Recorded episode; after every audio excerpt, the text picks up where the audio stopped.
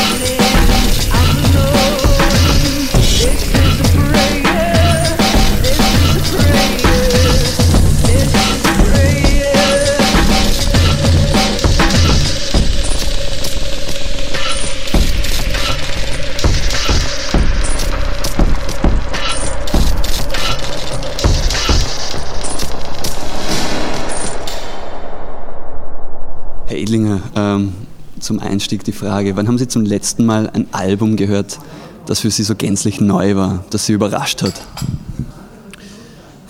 Gute Frage. Hm.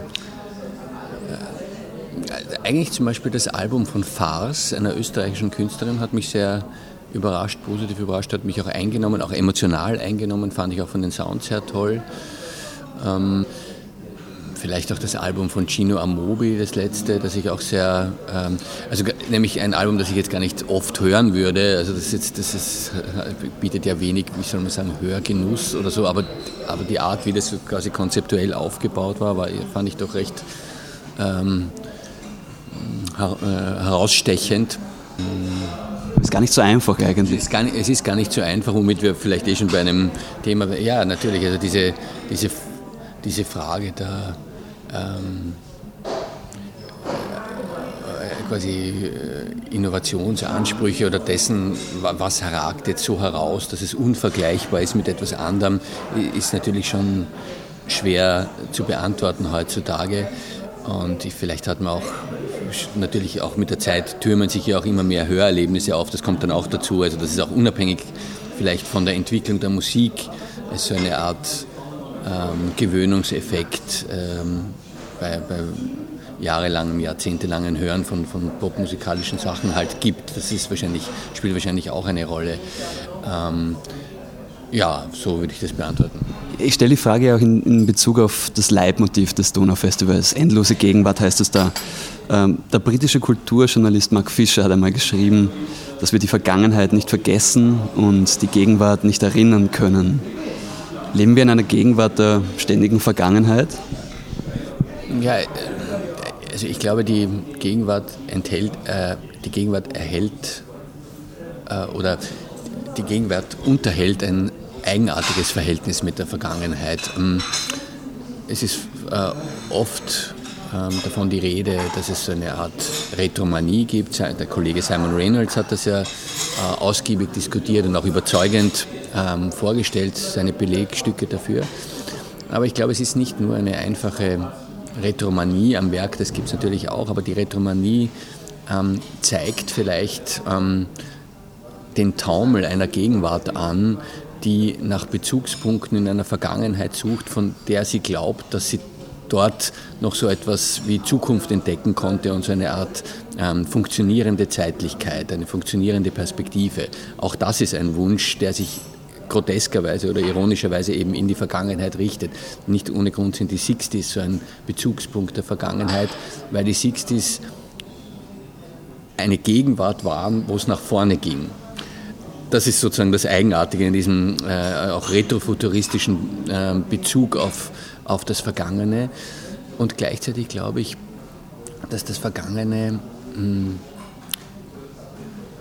insofern mächtig und unmächtig zugleich ist, ähm, weil das Vergangene so eine heimsuchende Qualität in der Gegenwart äh, ausprägt. Also wir können, glaube ich, die Vergangenheit nicht mehr in dem Ausmaß abschließen oder überwinden, wie es quasi eine historisierende Zeit, ein historisierender Zeitbegriff früher ähm, vorgeschlagen hat. Also wenn Sie jetzt sich vorstellen, jetzt in ganz großen Begriffen, so etwas wie die Französische Revolution, das war ein Abschluss mit der Vergangenheit. Ähm, da war äh, weg mit dem Palast. Auch alle Avantgarden haben davon gesprochen, dass die Vergangenheit abgeschlossen wird. Das ist Müll, das gehört auf den Mülleimer der Geschichte, allein diese Begrifflichkeiten. Und was ist heute? Heute haben wir so quasi ähm, Gespenster vor, vorkommen. Äh, das, das Zombiehafte von kulturellen Formen, aber auch von politischen Ideologien, die so, so eine Wiedergängerexistenz entwickelt haben. Ja. Ähm, also Jacques Derrida hat da gesprochen von, von, von Marx-Gespenstern, aber es ist nicht nur quasi der Marxismus, der sozusagen sich so ähm, vielleicht ähm, so als untote Bewegung wieder einschleicht oder eben nie tot, weil es sind zum Beispiel auch die Religionen, die nie überwunden waren oder die vorschnell entsorgt wurden auf so einem Müllplatz der Geschichte von denen wir jetzt sehen, dass das so, die sind ja gar nicht tot, ja? die sind nur sozusagen anders wahrgenommen worden, anders verdrängt worden. Und in der Musik findet man das auch, das ist ja viel diskutiert worden, auch von Mark Fischer äh, sehr überzeugend dargestellt worden, wie sich halt über bestimmte Bezüge auf äh, Sehnsüchte in der Vergangenheit ähm, äh, sich, sich diese Vergangenheit als spukhafte Qualität wiederfindet, in der Musik von Burial, von Dem Dykes Day und so weiter. Ähm, und das, glaube ich, das kann man in der Gegenwart feststellen, das kann man aber auch in der bildenden Kunst feststellen. Ich meine, seit zwei Jahrzehnten wird davon gesprochen, dass die Moderne unsere Antike ist und dass quasi ähm, bestimmte ähm, Ausformungen und Errungenschaften der Moderne, die ähm, einerseits entsorgt wurden, ähm, äh, kritisiert wurden, trotzdem jetzt sozusagen äh, versucht werden, dass sie, dass sie gerettet werden oder dass sie überleben sollen oder in deformierter Form, also die Deformation, die Verbeulung ist auch eine wichtige, äh, ein wichtiges Stichwort, glaube ich, in dieser Frage der Heimsuchung der Vergangenheit, eben doch da sind und darauf Bezüge ähm, hergestellt werden in der gegenwärtigen Kultur. Also ich würde sagen, um es auf den Punkt zu bringen, ich glaube, die, die Gegenwartskultur kann sich von der Vergangenheit nicht lösen, wird von ihr heimgesucht ähm, und unterhält trotzdem ein auf der, vordergründig ein Verhältnis zu ihr, dass es sie zurückweist. Das ist das Eigentümliche.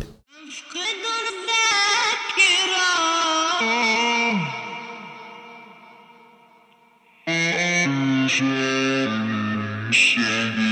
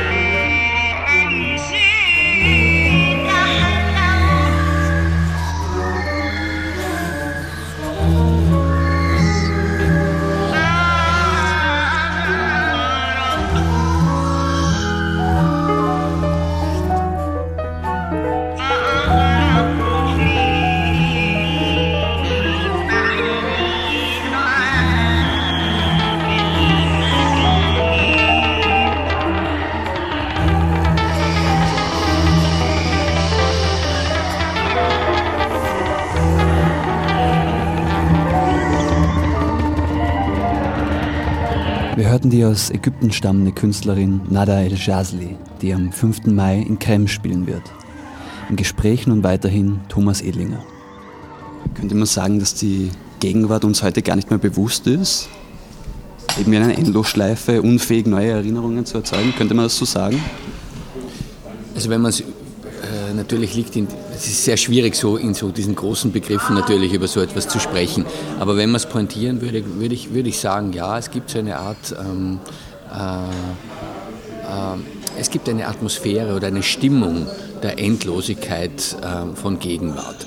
Hm, das entzieht sich jetzt einer wissenschaftlichen Beweisführung. Äh, eine Stimmung ist, ist mehr als ist, ist ein Gefühl der Gesellschaft ja, und ist äh, insofern äh, nicht mit, mit Ja, Nein oder, oder, oder einer, einer naturwissenschaftlichen Beweisführung quasi ähm, dem kann man so nicht begegnen.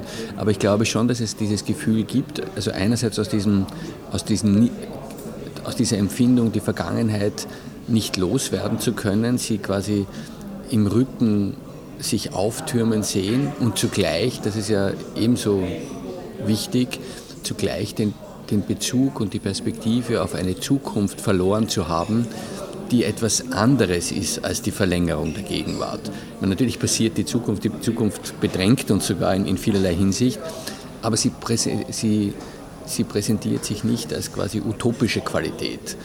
Ähm, also die Vorstellung, auch metaphorisch jetzt gesprochen, die Vorstellung, auf den Mond fliegen zu können, ist uns abhanden gekommen. Wir sind schon sehr lange nicht mehr am Mond gewesen.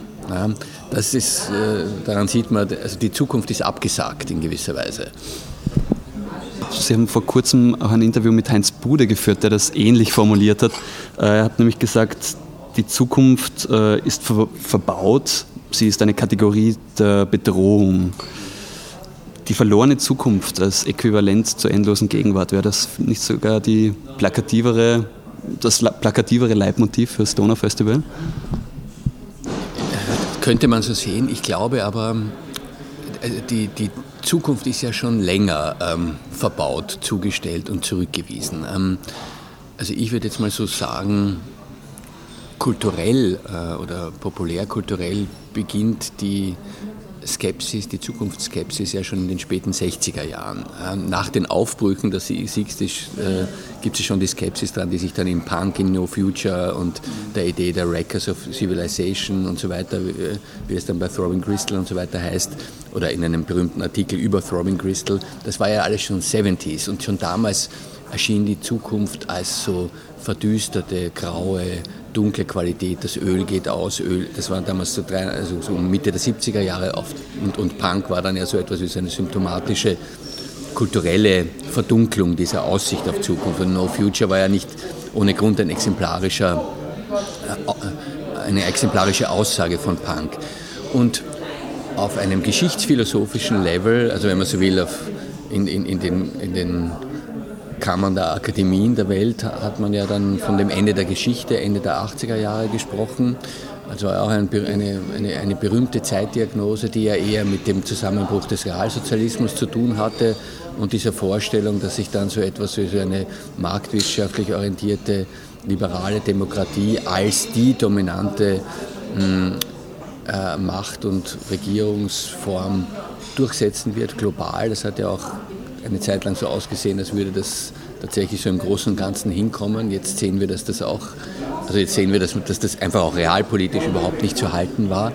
Und natürlich war das auch damals schon, hm, glaube ich, eine, eine, eine Perspektive, die eben schon so andere Vorstellungen äh, von, von Verdunkeln von Zukunft schon damals nicht, die schon vorher kursierten, nicht beachtet hat. Aber ich glaube, was jetzt eine neue Qualität ist, äh, ist dass die Verdunkelung der Zukunft atmosphärisch schon dadurch gewährleistet ist, dass wir das Gefühl haben, ähm, wir verbauen sie uns jeden Tag durch das, wie wir leben. Also es braucht keinen roten Knopf mehr, wie, das wäre früher die Vorstellung der Dystopie gewesen. Also irgendjemand drückt auf den roten Knopf zum Beispiel und dann gibt es quasi den nuklearen äh, äh, Winter, der dann einsetzen wird. Darauf haben ja auch wahnsinnig viele Filme und, und, und Populärkultur und Science Fiction gebaut, bis heute natürlich. Aber jetzt ist die Vorstellung eher, kann man ja auch in Filmen sehen, die Vorstellung des Katastrophischen der Zukunft ist, die Gegenwart geht einfach so weiter. Und wir haben den Punkt schon, diesen Tipping Point, diese Kipppunkte quasi versäumt, das Rad der Geschichte sozusagen neu zu justieren oder zurückzustellen. Dieses, es ist schon fünf nach zwölf, nicht mehr fünf vor zwölf. Und möglicherweise haben wir gar nicht auf die Uhr gesehen oder sehen die Uhr nicht oder keiner kann sie also diese Vorstellung, die ist, glaube ich, relativ neu. Und auf einer also insofern äh, finde ich, ähm, ist, ist, ist diese Verschränkung zwischen Gegenwart und Zukunft eine neu justierte. Und dann kommen noch aus meiner Sicht zwei andere Wahrnehmungen dazu.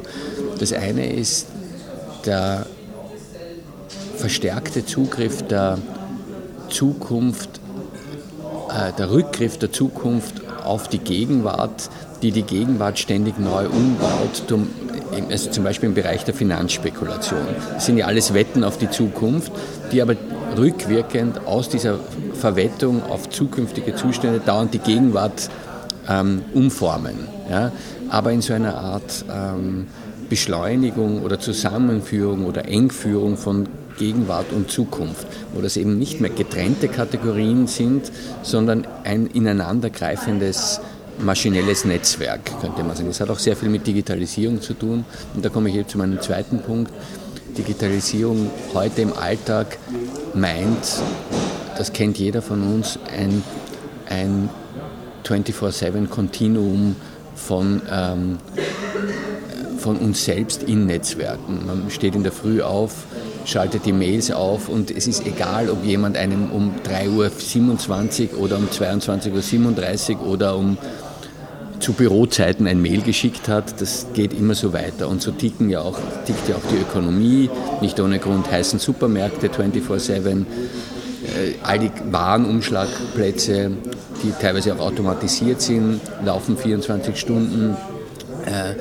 Vor kurzem habe ich, das finde ich auch ein interessantes Indiz dafür, vor kurzem habe ich von Nachrichtenportalen gelesen oder gehört, von europäischen und deutschsprachigen Zeitungen, von größeren, die sich das leisten können, die Welt zum Beispiel, die in Australien eigene äh, Büros aufmacht, wegen der Zeitverschiebung, weil es dann zwölf Stunden, weil es nicht mehr reicht, das quasi zu Bürozeiten bei uns zu befüllen, den ständigen Feed.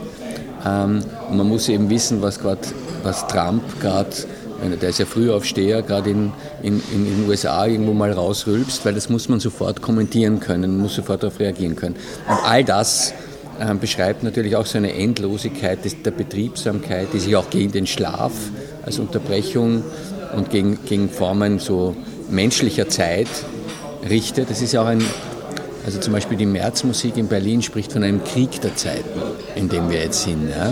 Also Krieg der verschiedenen Zeitlichkeiten, in denen wir uns befinden. Digitale, äh, ne, wenn man so will, netzwerkkapitalistisch organisierte Zeit versus menschliche Zeit versus Zeit, die äh, Naturphänomene, äh, also die, die in Form von Naturphänomenen ausgebreitet wird. Also Gletscher haben ein anderes Zeitempfinden als Menschen, als ähm, äh, digitale An- und Verkäufe an den Börsen. Es sind verschiedene Zeitlichkeiten, die miteinander in Konflikt geraten. Und das, all das, glaube ich, beschreibt zusammen auch so etwas, was man unter dem Stichwort einer endlosen Gegenwart ähm, vielleicht benennen könnte. Wir blicken in dieser Stunde auf das bevorstehende Donaufestival in Krems. Zu Gast ist der künstlerische Leiter des Festivals, Thomas Edlinger.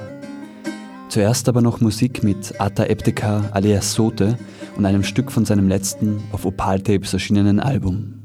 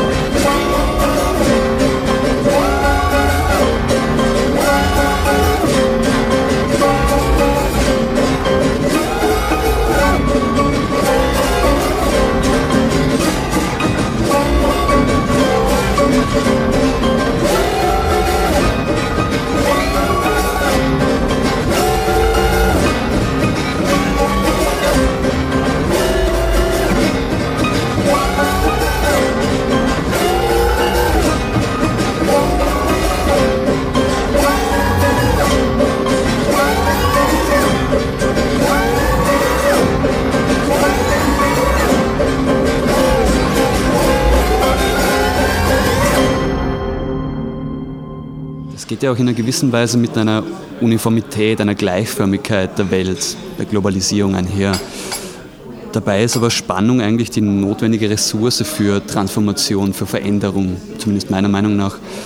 Fehlt gegenwärtig die Spannung in der Kunst, in der Gesellschaft, vielleicht auch in der Musik? Also ich würde auch sagen, dass so eine, so eine äh, auf Digitalität beruhende, vielleicht ist netzwerkkapitalistisch eine ganz gute Beschreibung, netzwerkkapitalistisch organisierte Zeit auf Uniformität, auf Synchronizität, ähm, auf, wenn man so will, Gleichförmigkeit im Sinne eines Austauschs von Zeichen und von Kapital äh, äh abstellende Qualität, dass das quasi eine ähm, ähm äh, nach Macht äh, strebende ähm, Form ist. Ja, und die sich auch ausbreitet. Ähm, also das, das ist eine starke Energie, die, mit der wir jetzt zu tun haben. Ähm, was mich jetzt quasi künstlerisch oder, oder im Zuge eines Festivals interessiert, ist jetzt aber nicht, das nur bloß festzustellen und da in so eine Art defetistische Haltung zu verfallen äh, oder eine rein anklagende, sondern zu sehen, ja, wo gibt es aber da so Störgeräusche ähm, oder wo beginnt da irgend so etwas zu knirschen und, und auf das hinzusehen, was, was könnte das überhaupt sein. Also wo gibt es, wenn man so will, auch so eine Art hm, äh, auch temporal zu fassendes Aufbegehren oder so eine Art Ungleichzeitigkeit des Gleichzeitigen, das man auch zeigen kann, das man auch äh, vorstellen kann. Und das ist natürlich nicht so leicht zu finden und das, das bietet auch nicht so einfach Lösungen, äh, sondern es ist eher so eine Art hm, Versuch aus, dieser, aus diesem Takt der Zeit, ähm, aus diesem globalisierten Takt der Zeit herauszufallen und da eine, eine ähm, eine Störqualität vielleicht einzubringen. Äh, und das kann, glaube ich, durch verschiedene Formen entstehen. Also es können äh, Übertreibungen, Überaffirmationen ähm, äh, sein, die sozusagen irgendeine Tendenz super kenntlich machen und dadurch so eine Art Verdichtung, Kompression, Irrwitz vorstellen, der der einen in Turbulenzen stürzt. Es können aber auch umgekehrt Verlangsamungen, äh, Brüche äh, sein, die den Versuch des Heraustretens äh, eher beschreiben. Also in, in, beide Richtungen mm, tendiert dieses Festival auch oder versucht da Vorschläge zu liefern. Ähm, ja, so, so würde ich das beschreiben.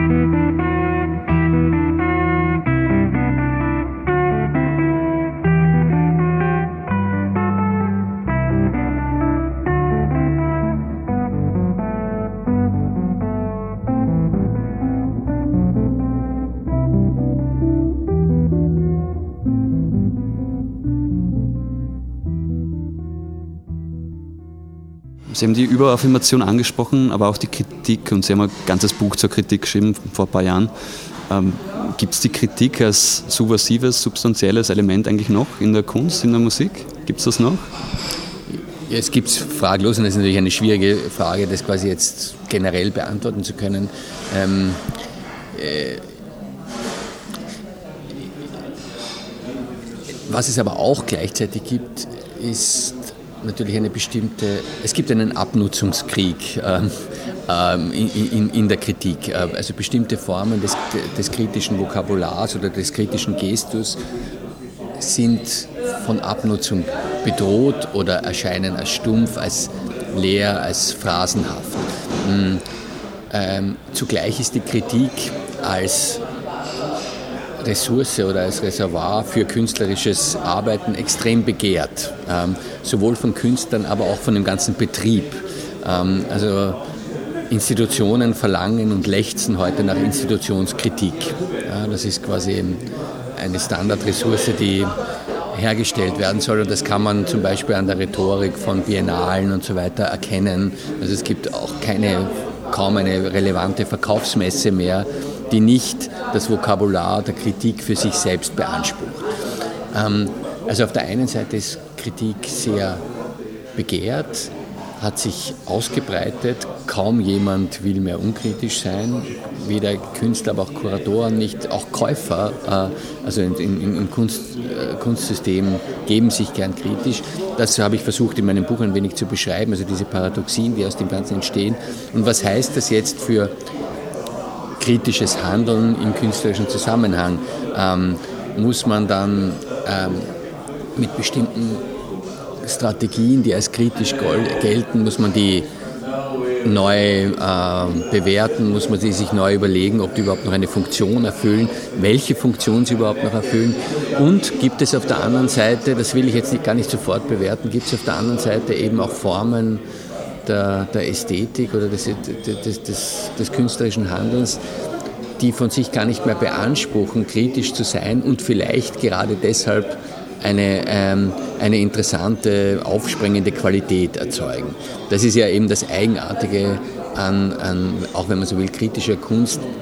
Wenn man ihre kritische Absicht zu schnell oder zu vordergründig erkennt, dann ähm, ist man vielleicht nicht verstimmt, wie das in diesem Goethe-Wort äh, sozusagen äh, zu, zum Ausdruck kommt, aber, aber die Kritik ähm, ist unter Umständen stumpf äh, und erfüllt eher ein Ritual, als, als, dass sie eher, als dass sie tatsächlich etwas ausrichten kann. Das ist ein, ein glaube ich, heute vielfach zu bemerkendes ähm, Problem mit kritischer Kunst, dass sie, ähm, dass sie eher so eine leicht durchschaubare und dadurch auch instrumentalisierbare Form annimmt, äh, bei der sich alle ganz gut fühlen, wenn sie mit dem Spiel mitmachen, sie aber wenig in irgendeiner Weise bewirkt und auch wenig aussagt. Ja, das das wäre mein Unbehagen mit der Kritik. Das heißt aber natürlich nicht, dass quasi jede Form von Kritik deswegen entsorgt ist. Die Frage ist halt nur, wie betreibt man die? Und mein Buch hat dann noch so eine bisschen andere Form versucht, hat versucht, Kritik nicht als Metakritik der Kritik nochmal zu kritisieren, das machen auch viele, sondern versucht eine überhaupt eine andere Sprache oder eine andere Reflexionsform zur Kritik vorzuschlagen. Im Interview hören wir heute Thomas Edlinger, den künstlerischen Leiter des Donaufestivals. Jetzt aber wieder Musik mit der Postbank-Gruppe Friends of Gas. Seltsam schön heißt dieses Stück, zu hören am 6. Mai in Krems.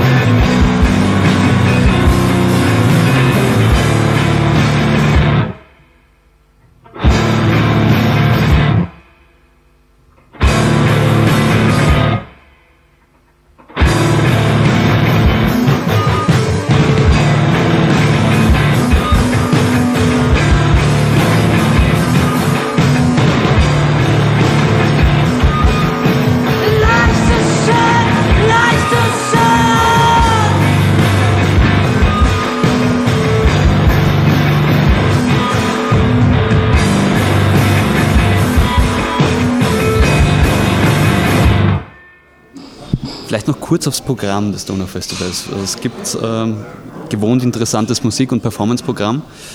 Es gibt in diesem Jahr aber auch wieder ein sehr vielversprechendes äh, Diskursformat, unter anderem mit Simon Reynolds, Tilman Baumgärtl, Christian Dani und Armin Avenessian. Im Vergleich zum restlichen Festivalprogramm ziemlich viele Männer, keine Frauen. Gibt's, Es sind schon Frauen dabei. sind Frauen dabei? Eva Horn moderiert, glaube ich, oder? Auch ein, ist ein, Gast, äh, Anne Henig ist dabei mit Armin Avanesian, die, die schreiben ja zusammen, das vergisst man immer, aber die haben sowohl für den Reader, äh, also da ist aber nur er zu Gast, das ist recht im Reader ist es, äh, dann äh, Karin Harasser ist auch, ist auch zu Gast im Gespräch, Veronika Kaup-Hasler, es sind schon Frauen, aber es sind eine Spur weniger, das ist richtig. Ja. Das wäre meine Frage gewesen, ob Frauen vielleicht zur endlosen Gegenwart, zur verlorenen Zukunft weniger zu sagen hätten als Männer. Nein, also natürlich nicht. Äh, ähm, also es, es hat sich halt zufällig so ergeben, äh, dass, dass da eine Spur, dass das, ja, also dass das Verhältnis jetzt nicht genau 50-50 ist. In der bildenden Kunst sind es eine Spur mehr Frauen, die quasi, deswegen haben aber auch nicht die Frauen mehr zu endlosen gegen. Also da ist nämlich auch äh, recht stark dem thematisch äh, angebundene äh, Werke, die da, die da eine Rolle spielen. Da sind es aber, glaube ich, mehr Frauen, soweit ich jetzt, wenn ich jetzt richtig nachrechne, als Männer. Da ist es ein bisschen umgekehrt. Ja, also, es, also ich hoffe, es gleicht sich halbwegs aus. Es ist jetzt nicht genau 50-50, glaube ich, aber ja, äh, so. Es ist aber auch schwer, das dann bei sechs, sieben oder acht Leuten oder ja, vielleicht könnte man es auch machen. Also mir, ich, ich, ich habe natürlich schon auch danach getrachtet, dass das, dass das halt ähm, in ein Verhältnis kommt, aber in dem Fall ähm, habe ich es, also bei den, bei den geladenen Gästen, äh, das stimmt, beim Diskursprogramm ist es äh, männerlastig, im Katalog ist es ausgeglichener, also weil da gibt es ja dann noch äh, einfach nur geschriebene Beiträge. Da ist ja dann auch noch Katrin Rögler und andere Autorinnen sind da auch noch dabei. Da ist es Hoff oder Marina Ciotti, die halt auch nicht am Podium sitzt, so eine Künstlerin. Die, da gibt es noch ein paar weibliche Beiträge dazu. Ja, ist so. Vielleicht ist es das, aber zum Beispiel bei Empathie, beim, beim äh, letzten Donaufestival Leitmotiv, da war es glaube ich umgekehrt. Da gab es mehr Frauen am Bildschirm. Also es ist hm, hoffentlich mal so, mal so.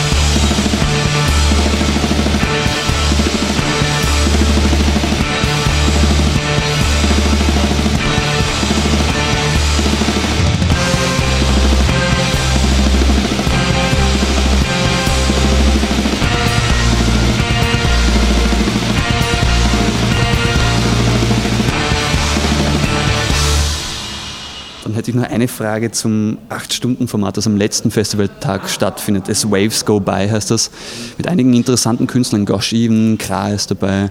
Äh, was kann sich das Publikum da erwarten? Ja, ich hoffe, dass es ähm, also zum einen tatsächlich mit dem Festivalmotto nochmal auf eine interessante Weise, auf eine spannende Weise ähm, sozusagen in Dialog tritt als Format, als Erfahrung, ja, weil es sind eben acht Stunden, die aber nicht jetzt ein äh, reguläres Künstler A tritt auf, dann abtritt, dann kommt Künstler B und es dauert halt einfach nur acht Stunden, sondern es ist schon der Versuch, dass das so ineinander greift, dass dies, diese einzelnen Positionen sich wirklich, also nicht nur im, im, metaphorischen Sinn so quasi den Stecker in die Hand geben und dass das eine auf das andere reagiert und dass das so eine Art Situation ist, die zwischen ähm, Jam-Session, Improvisation und Konzert ähm, äh, quasi zu verorten ist. So Musik, die auf und ab schwillt, ähm, die sich an dem, was vorher war, ähm, ein wenig orientiert und auf das vielleicht im besten Fall reagiert. Gleichzeitig ist es jetzt auch kein Zwang. Also wir werden sehen, wie das die einzelnen Musiker und Musikerinnen handhaben und wie sie das überhaupt auch können, weil natürlich auch die Formate verschieden sind. Das ist ja zwischen Elektronik und, und, und Gitarrenmusik, zwischen Drones und so weiter, das sind ja verschiedene ähm, Sachen, die da passieren werden. Aber ich hoffe, dass das, dass das auf eine interessante Weise ineinander greift und dann eben so eine ähm, Erfahrung ermöglicht, die, die auch etwas in, im Sinn einer, einer zeitlichen Dehnung mit den Besuchern und Besucherinnen macht. Was heißt das jetzt, wenn man das stundenlang drinnen ist äh, und die Musik zwischen äh, Ambient und genauerem Zuhören verschwimmt, wenn man nicht genau weiß, ähm, wann hört was auf, wann beginnt das nächste, das ist nicht genau äh, sozusagen terminisiert. Oder was heißt es auch, ähm, wenn man so wie bei in die Länge gezogenen Performances mal kommt, mal geht, sich ein Getränk holt, wiederkommt, äh, in einem anderen Moment sozusagen in diesen Strom wieder eintaucht. Deswegen halt auch diese Wellenmetapher als Titel. Dass, äh, also wenn man am Meer ist, ist, geht man unter Umständen nochmal in den Schatten oder sowas und kommt dann wieder äh, oder erlebt das Meer in einer anderen Stimmung, also aufgepeitscht, ruhiger, bei Nacht, bei Tag. Also all diese Qualitäten soll das im besten Fall entfalten.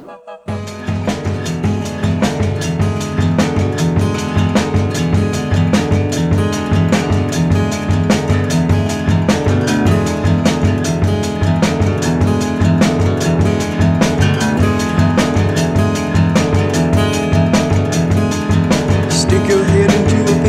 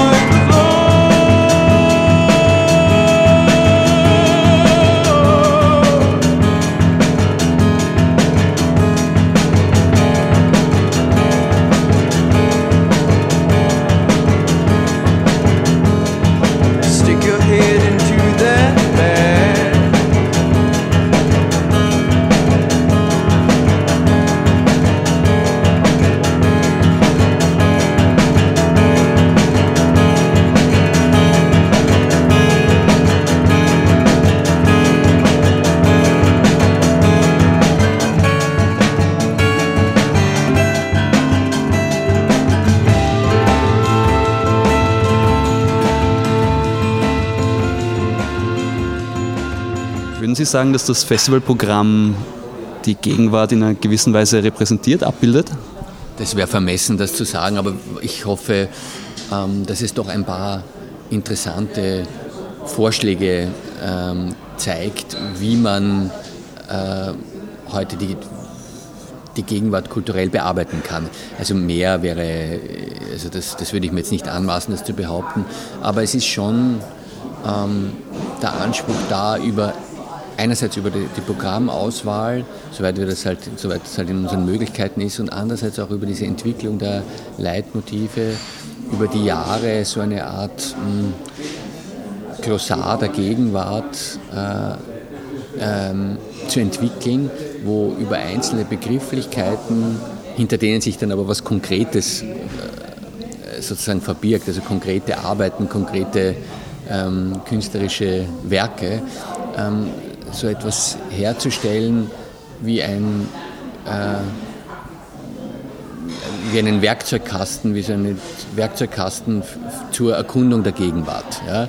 Also das, wenn man das dann alle, das, das wäre schön. Also wenn man dann, wenn man nach dem Festival, wenn man einiges gesehen hat, nach Hause geht und sich denkt, mh, hm, ja, da habe ich jetzt ein paar super Acts gesehen, hoffentlich, ja, ein paar tolle Konzerte, ein paar tolle Performances, was Interessantes gehört. Aber es gibt noch einen Mehrwert, der bei mir bleibt, ja, der über das hinausgeht, nämlich so eine, so eine Idee, die Welt, in der wir leben, auch noch zu begreifen. Wenn das, das, wenn das Festival das herstellt ähm, und, und das ähm, äh, den Menschen in die Hand gibt und sie damit was anfangen können. Ja, nicht, dass das was endgültig ist, aber dass sie so selbstständig sozusagen damit was weiter anfangen können, dann wäre ich sehr glücklich damit. Und dann finde ich, ähm, dann würde das Festival noch was, so eine Spur mehr ähm, äh, leisten, als jetzt, als, als man das gemeinhin von einem vor allem als Musikfestival wahrgenommenen Festival erwartet. Also das wäre schön. Ob es gelingt, ist dann eine andere Frage.